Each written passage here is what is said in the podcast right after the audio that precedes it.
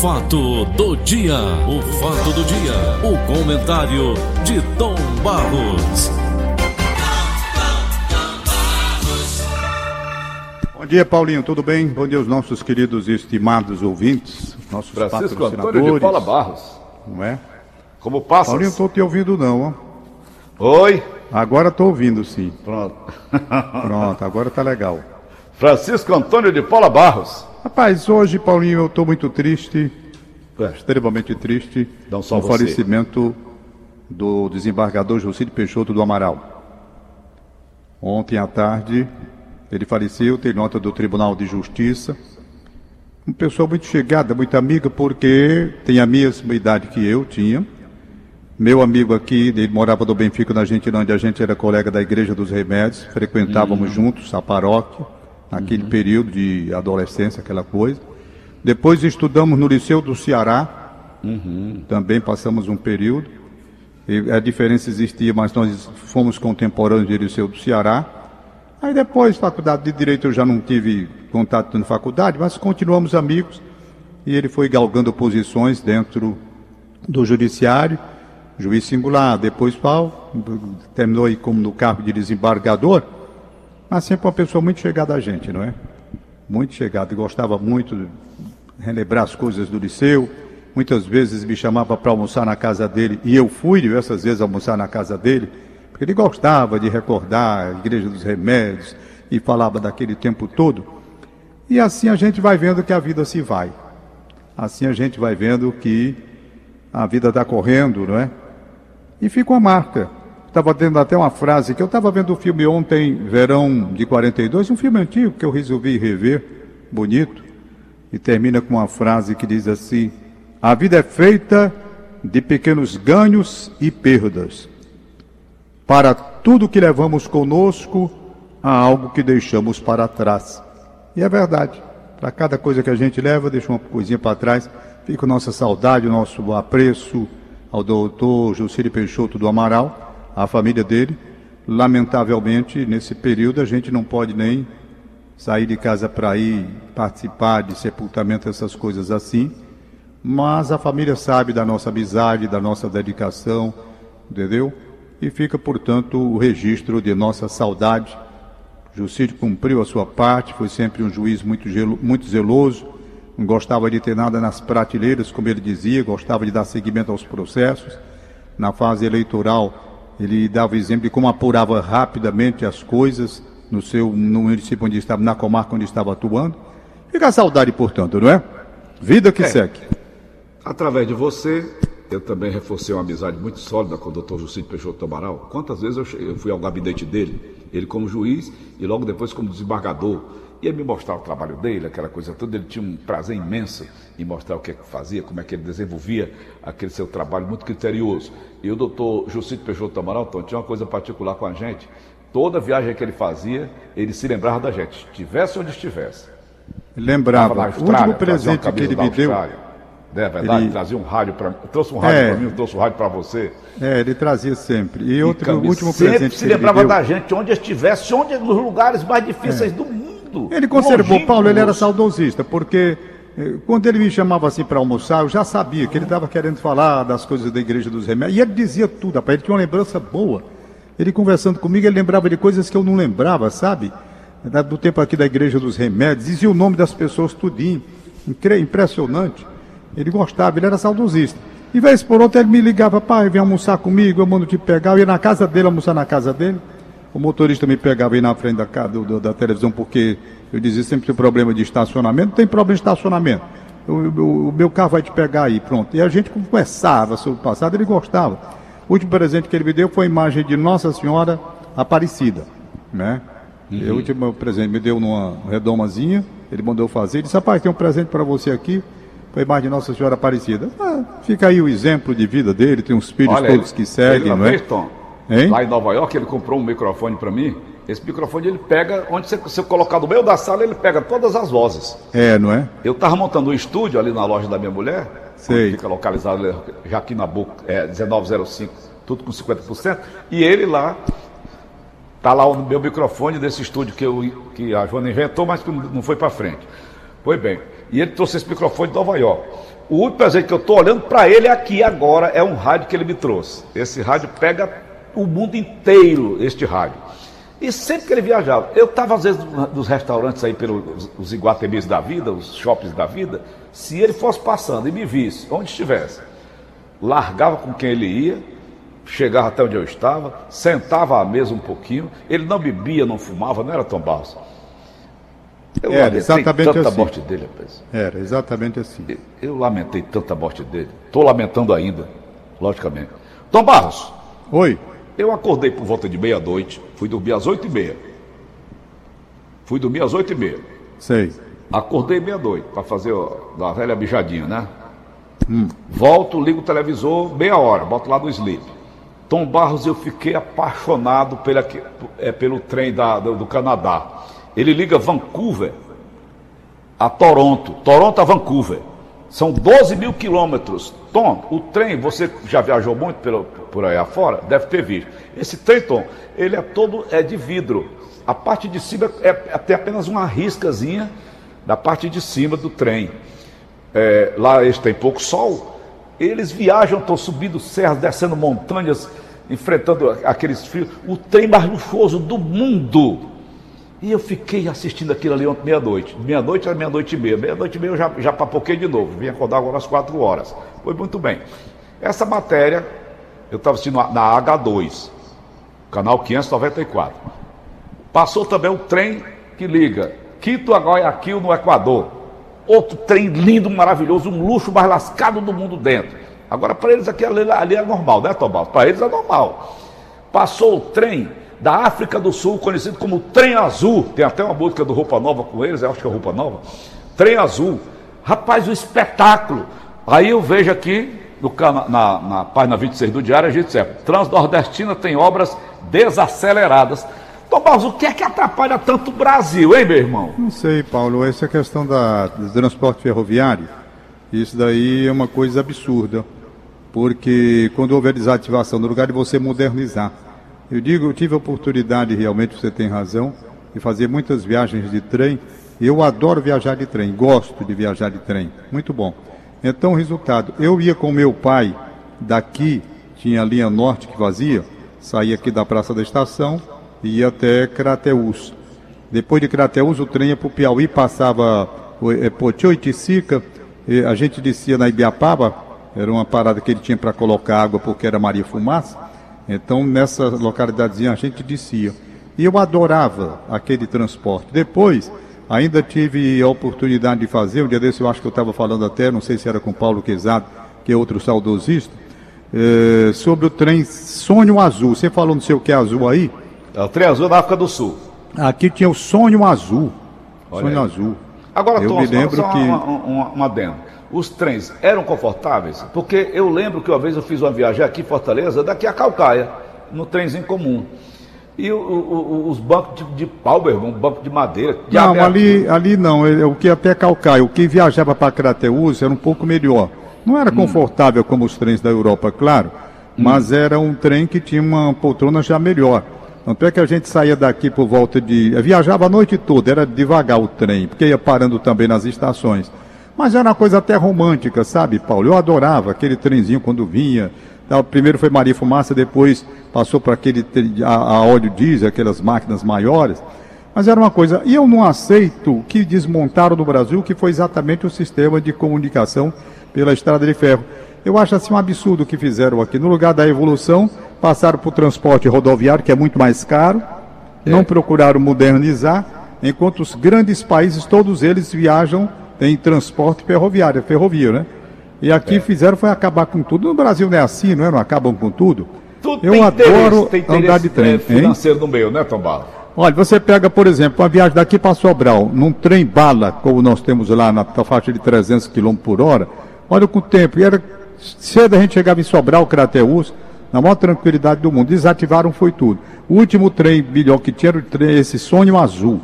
Sonho Azul. Viajei dele para eu transmitir futebol. Para você ter uma ideia, e a transmissão de futebol de Sobral, quando eu ia, eu muitas vezes preferi de trem.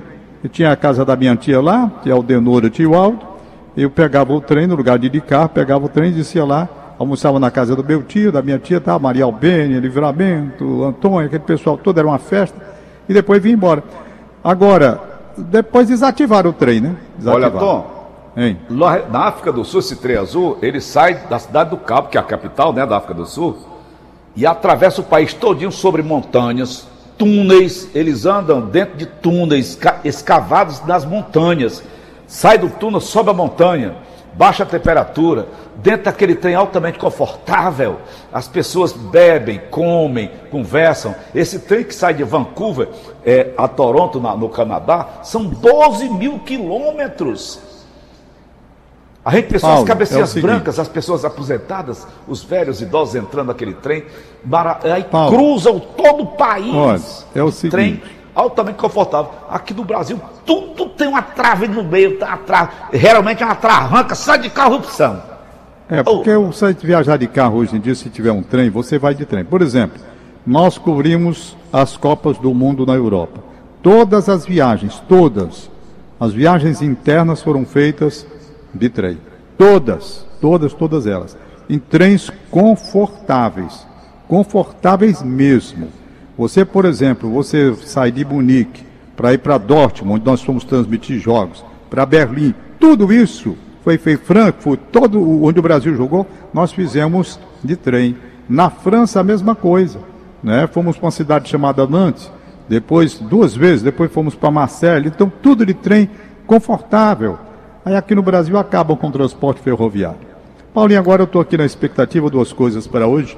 Expectativa do ministro da Educação, esperar que o presidente da República, Jair Bolsonaro, agora naturalmente com os cuidados mais apurados, com as informações dos serviços que prestam informações ao presidente, se bem que ele reclamou muito naquele dia, para que não haja mais um tropeço indicando uma pessoa que não esteja perfeitamente adequada à condução do Ministério da Educação.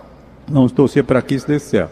É um ministério muito sensível, como você sabe, porque através da educação, ninguém sabe a política que vai ser adotada para todos os segmentos, com a influência naturalmente da ideologia. Muita gente quer fazer política dentro da educação, isso é ruim, muito ruim, e há geralmente a reação dos pais, e é preciso cuidar. Então vamos ver quem vem aí. Né?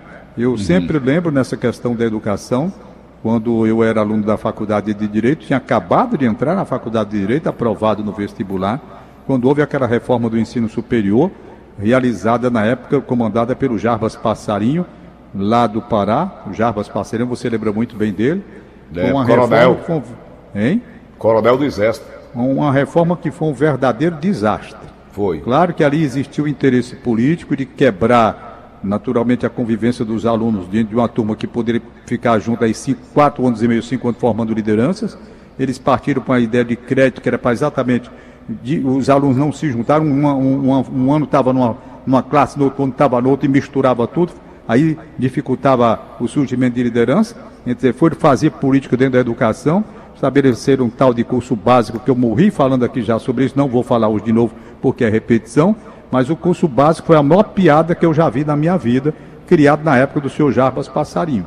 Uma piada tão grande que tiveram de desmanchar por eh, eh, protesto dos alunos e dos próprios professores, que se sentiram profundamente incomodados. Aquele Moreira Campos, grande Moreira Campos, intelectual Moreira Campos, o que esse homem sofreu na coordenação do curso básico da Universidade Federal do Ceará, por aquela loucura que fizeram. Então, o Ministério da Educação, ele é fundamental. Você não pode pegar no Ministério da Educação e fazer o que fizeram naquela época em que eu era aluno da Faculdade de Direito. Eu não, todos os alunos que estavam no vestibular passaram, passaram por problemas. Para você ter uma ideia, eles criaram um vestibular dentro do vestibular. Coisa de doido, de maluco, maluco mesmo.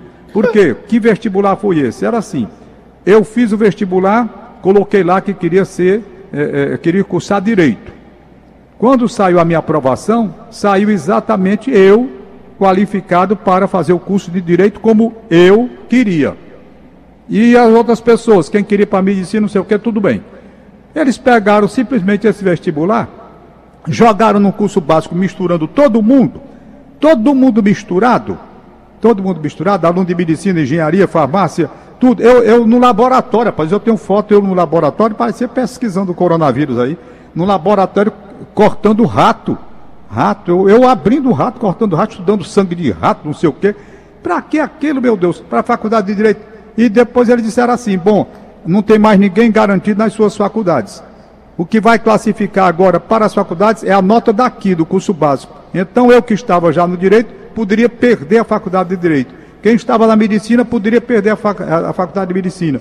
O pessoal da medicina entrou na justiça, ganhou, porque tinha feito prova para medicina e estavam empurrando as pessoas para outras faculdades. E os que passaram no básico também ganharam, incharam a faculdade de medicina. Rapaz, foi uma confusão, tudo por quê?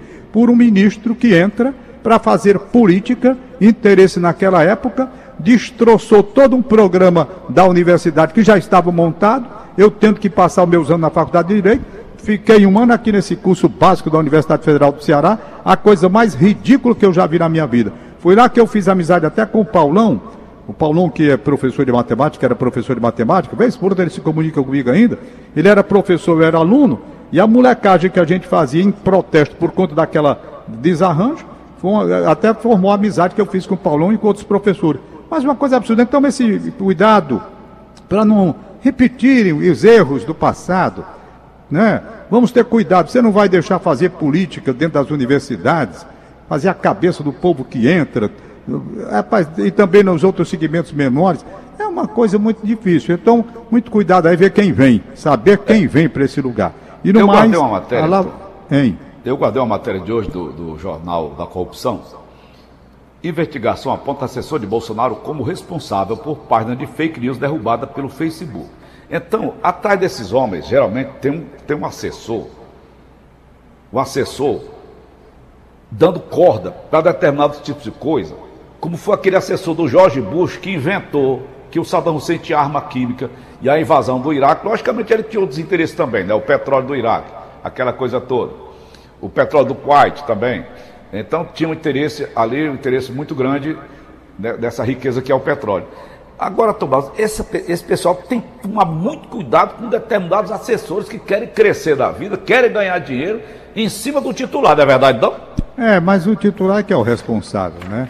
Ele é ele que autoriza. comanda. Então, se ele não tem competência para saber distinguir uma assessoria que tem seus interesses e, naturalmente, neutralizar esses interesses de uma assessoria incompetente ou então com interesses políticos no meio, então ele não está pronto para comandar um ministério, né? É, é preciso a gente ver isso. Estou vendo aqui para finalizar o papinho de hoje, essa uhum. Lava Jato que quer ser a dona do mundo, principalmente o Dallagnol, lamentando a decisão do Dias Toffoli de decisão liminar ainda, né? De hum. abrir dados para a Procuradoria-Geral da República. Eles querem porque querem ser um poder paralelo dentro da Procuradoria-Geral da República, é. que a Procuradoria não tem acesso. Esse pessoal sempre, desde o tempo em que condenou o Lula, assumiu uma posição de independência tal como outro poder. Ninguém aqui entra, ninguém aqui mexe, somos só nós, e tudo que se levanta não é porque é contra a Lava Jato. Eles defendem assim. Eles ultrapassaram a lei diversas vezes, foram além e adiante, não querem que haja limite. Não pode ser assim. Lava Jato tem a sua importância na conduta de buscar naturalmente a punição para os corruptos do país, mas também não pode um poder dentro de outro poder, um poder limitado dentro da Procuradoria. Isso não existe. Isso não existe. Então, qual o problema de a, a Procuradoria acompanhar? Eles acham esse núcleo formado pelo, pelo Moro naquela época era um núcleo, rapaz, hermeticamente fechado e ninguém tem acesso, que é isso, não é assim. Então eles estão protestando aí contra essa decisão do Dias Toffoli, mas a Lava Jato cometeu excessos, cometeu excessos. Eu acho que louvar, naturalmente, a parte certa da Lava Jato, a gente deve, mas criticar os excessos cometidos, a gente tem que criticar também. Não tem essa história de poder total e absoluto, não, vira ditadura. Vira ditadura. Seria uma ditadura dentro do, da própria Procuradoria. Aqui ninguém mexe, aqui quem manda somos nós. Que é isso? Como é que um Procurador-Geral da República não pode ter acesso a informações colhidas pela Lava Jato? É. Um núcleo dentro da Procuradoria? Está é, aqui a confusão aí, está no mundo, né? Gostei do comentário, está belíssimo. Paulinho, mas está tudo em paz? Rapaz, tudo em paz. Muito obrigado aí pela referência ao comentário. É, triste, vamos nós esperar aí o ministro da Educação, que vem agora um com currículo sem maquiagem. Liberar Muito os nossos aniversários. Pai, fiquei triste, pai. Confesso a você, a gente perde um amigo, a gente sente que a vida se vai. É. A gente sente que a vida se vai. Gostava de ouvir a gente participar do programa. Muitas, muitas vezes participou do nosso programa, não foi, Tom? A última vez que eu tive com ele, ele me contou um caso. Ele ficou emocionado. E eu também.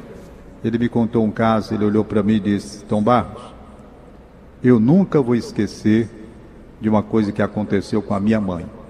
O que foi, Jucide? A minha mãe, com quase 100 anos, idosa, suportar a cruz que suportou.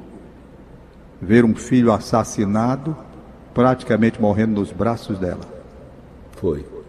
Ele disse para mim que, olha, rapaz, ele disse que não sabe como aquela senhora se segurou.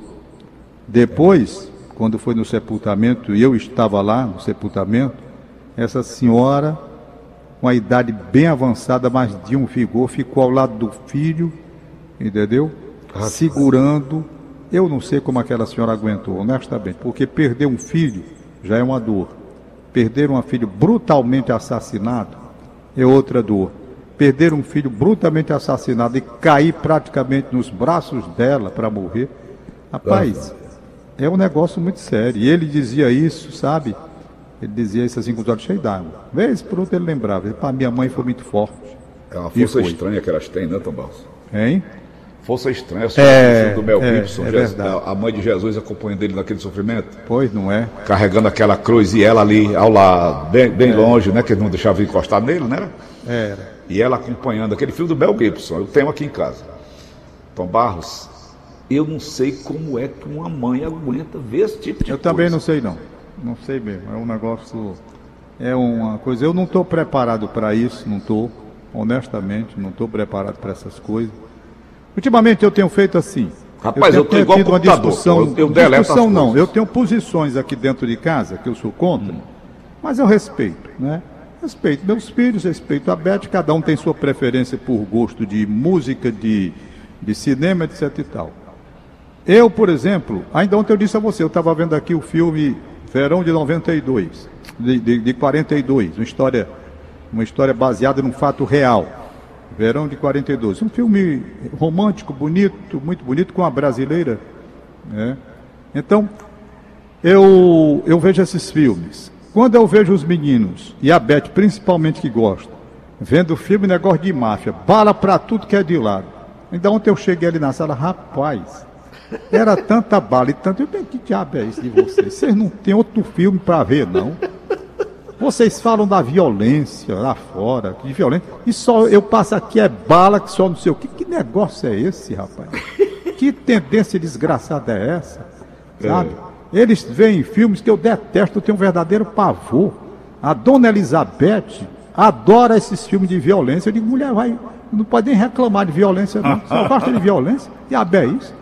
É uma- um seriado que ela vê aí, e eu vejo outros filmes completamente diferentes. Mas eu respeito, cada um tem a sua liberdade para gostar. Cada qual né? no seu cada qual, filme né, de emoção, filme não sei de quê. Não, eu, eu sou outro, eu não vejo, olha, quando passa matéria mais pesada, eu não estou vendo mais, sabe? Não procuro não ver. Aquela morte daquele menino lá do- dos Estados Unidos, graças a Deus que eu vivi a fotografia, o vídeo, eu fiz questão de não ver. Eu não quero, rapaz, nós temos uma fase de vida, eu tenho que aproveitar esse período final da minha existência, tá? E o Jucílio foi com a minha idade tem exatamente a minha idade. Isso mexe comigo. Me leva a uma reflexão. Estou na última etapa de vida, que na faixa de 70, 80, ninguém, não, não somos de plástico para ficar 200 anos em cima da terra, não. Então eu tenho consciência disso. Quero aproveitar com coisas boas. Com coisas boas. Ver tiro, morte. Mesmo que é um filme, não quero, não vejo menor. Então vamos ver um filme. Qual é o filme? Estou fora. Vou ver aqui meu computadorzinho, vou ver outro filme. Já desse vi dois documentários bons. Vi um documentário excelente sobre Anne Frank, né? lá na, em Amsterdã. Estive lá na casa dela, eh, que hoje é um museu. A história Diário de Anne Anne Frank. Frank. E eu vi uma história que tem seu lado triste, que ele tinha um campo de concentração, mas não tem as cenas de violência. Né? É a combate a toda esse, essa coisa que se fez na época, né? o Holocausto, aquela coisa toda. Vi um documentário muito bom sobre a princesa Diana, que eu já comentei com você. Então essas coisas eu vejo. Agora, se vai partir para filme de violência, o primeiro que se levanta sou eu. Eu não tenho nenhum interesse de ver isso. Filme de máfia, não sei de quê, bala, espacada, violência. Que diabo você fica na frente de um, de uma tela para ver coisa assim, rapaz, você matando o outro. Não, não é. gosto disso não. Não dou, dou valor não. Eu tá bom. Estou na fase completamente diferente. Vamos aos aniversários de hoje? Manda, vai, embrulha. A Golda Meir. Aniversário Golda, quero um bem danado a você. Aí na cidade de Palmirim, um abraço. Lenil, o, o, o marido Golda dela, Leilton. Foi, foi primeiro-ministro da Índia, não foi, Tomás? Foi. Não, da Índia foi assassinada. não. Não, não foi da Índia não. Foi de Israel. Foi de Israel, Golda Meir? Foi. A, a da Índia é Indira Gandhi. Indira Gandhi, é. Estou trocando aqui as bolas. Pois é. E a uhum. Golda Meir está ouvindo a gente com o marido dela, o Leilton, lá na cidade de Palmirim. Saúde, muita paz, muita felicidade. Certo. É, Márcia Dias, no Monte Castelo. Bom dia, está Márcia. aniversariando. Uhum. Um abraço para ela. Júlio Salles, rapaz. Júlio Salles, quantos anos? Meu querido amigo Júlio da Imperatriz, nome bonito. Júlio da Imperatriz Salles. é, é, legal. Nome bonito. Júlio da Imperatriz Salles. Da, na época do, do Ciro Gomes, Tarso Ereissati, candidato, na época dos showmícios. O Júlio quem abriu o show. Showmício eu ia em seguida, depois era o Tom Cavalcante que fechava. Rapaz, o Tom Cavalcante me mandou um negócio tão engraçado. Não sei hum. se você viu. Hum. Ele falando como aquele. Ele não faz a imitação do Bolsonaro, né? Uhum. Ele levou o Valdones para lá, para o Valdones tocar sanfona. Você viu, Paulo Oliveira? Não vi, não. Viu? é uma... Rapaz, pense na molecagem. Pense. Mas pense na molecagem, viu? Ah. Vai morro de rir. Ele uhum. chamou o Valdones para tocar é, Riacho do Navio. Aí começa, de máscara, o Raldônio bota a massa, rapaz, a maior exclamação do mundo. Ele, ele faz nesse, nesse vídeo aí. Foi ontem, quarta-feira foi pro ar. Né? Quarta-feira uhum. pro ar noite. Ele faz. O Bolsonaro já doente de coronavírus, entendeu? É. Então ele já entra, ele está doente, o Bolsonaro doente de coronavírus. Aí começa, né? Aquela história que ele faz. E é. o, pessoal está ali, o Valdone lá atrás sentado, convidado dele, vindo do Ceará. Tá no YouTube, começa tá, a esculhambação. Rapaz, é, o Tom Cavalcante é muito engraçado. Tá no YouTube? Pelo amor de Deus. Doutor Flávio Pinto aniversariando hoje, também um abraço para ele. Ah. Não é? Deixa eu ver mais. Ganda. Georgiana Martins Lima, juíza de direito, ouvindo a gente, um abraço para ela, saúde, muita paz, felicidade para todos os aniversariantes de hoje. Tem aquele da verdinha que a Aline Mariano já me mandou. Aniversário de Vitória Natalense na Parangaba, um abraço. Certo. Bandeirão em Aquiraz. Verônica Abreu Parabéns, Bandeirão, um abraço, bom dia. Verônica Abreu no João 23. Doutor Valdetário Nogueira. Doutor Valdetário Nogueira. Professor Wagner Barbosa nas damas. Isso. o nome do Wagner Barbosa lá do, da casa de vovó Dedé, né? Aproveitar, manda um abraço para o Wagner Barbosa da casa de vovó Dedé também. Alexandre Galvão Leal, no Benfica socorrista do SAMU, Albert Vasconcelos, morador do Antônio Bezerra, mandou especial para Albaniza. Ela tem 88 anos de idade, ela é de Cascavel, do sítio Boa Água. Pronto, Paulinho, por hoje é só. Eu estou indo ao Detran daqui a pouquinho, resolver esse problema da carteira, estou indo com medo. Por quê? Por que, que eu estou indo com medo? Eu estou indo por uma questão mesmo de necessidade, porque tem a data marcada, se perde a data, aqui vai arranjar outra data. Então vamos lá. Vou com todo cuidado. Por quê? Rapaz, a matéria que eu vi na José Avelino e que foi hoje no, no, no Rádio Notícias Verdes Mar, é o amigo. Essa aglomeração, tanta gente, de novo, não estando nem aí, sem máscara, Paulo Oliveira. Não sei se você viu a matéria na tá televisão. Aqui na primeira página do diário, Tom. Rapaz, gente, assim também é demais. Assim também é demais. Eu ia, eu ia até o Iguatemi hoje, como vou, fazer até o. Não, eu vou lá, vou ao Detran, terminal, volto para casa imediatamente. Imediatamente. Eu vou ficar dentro do Iguatemi, sabendo que tem um bocado de doido que chega lá, pode tirar a máscara. Tá bom, não sei não, é, é muito difícil, sabe? Olha, olha, controlar o povo é muito difícil. Porque isso da Zé Avelino, isso é uma, uma alta irresponsabilidade dessa gente. Irresponsabilidade total. Aí aumenta o caso de coronavírus, fecham outra vez Fortaleza como fecharam no começo, aí vão reclamar. Não, porque cadê o meu ganha-pão? Eu estou sem poder sair de casa, estou morrendo de fome. Poxa vida, o cara abre. No lugar das pessoas respeitarem a distância mínima, com máscara, tudo direitinho, fica essa esculhambação aí, vai já fechar de novo.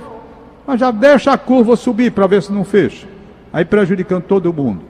Então, eu, por exemplo, hoje, eu vou só ali no, e volto para casa, terminou. Lá está um negócio organizado, tem um espaço lá de, por horário que eles estão dividindo, Paulo, e ouvintes. Eles estão dividindo por horário para não, não, não, haver aglomeração, né? Então certo. eles dão aquela numeração ali para você ser atendido de tanto a tanto. Só tem aquele número de pessoas.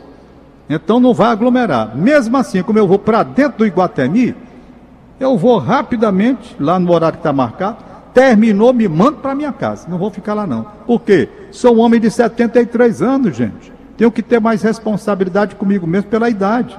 Mas eu vejo esse pessoal todo como eu estou vendo aí, rapaz. Isso é um absurdo um negócio desse. Depois fico falando das autoridades. Com raiva é. porque as autoridades fecham. Com raiva porque as autoridades vão para o lockdown. Ora, Paulas, abre, pede para as pessoas, ninguém quer nada, pessoas andando sem máscara, tudo. Rapaz, é muito difícil controlar o povo, é muito difícil. É um negócio chato. Tchau. Valeu, Tom. Até segunda. Acabamos de apresentar.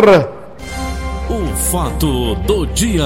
O fato do dia. O comentário de Tom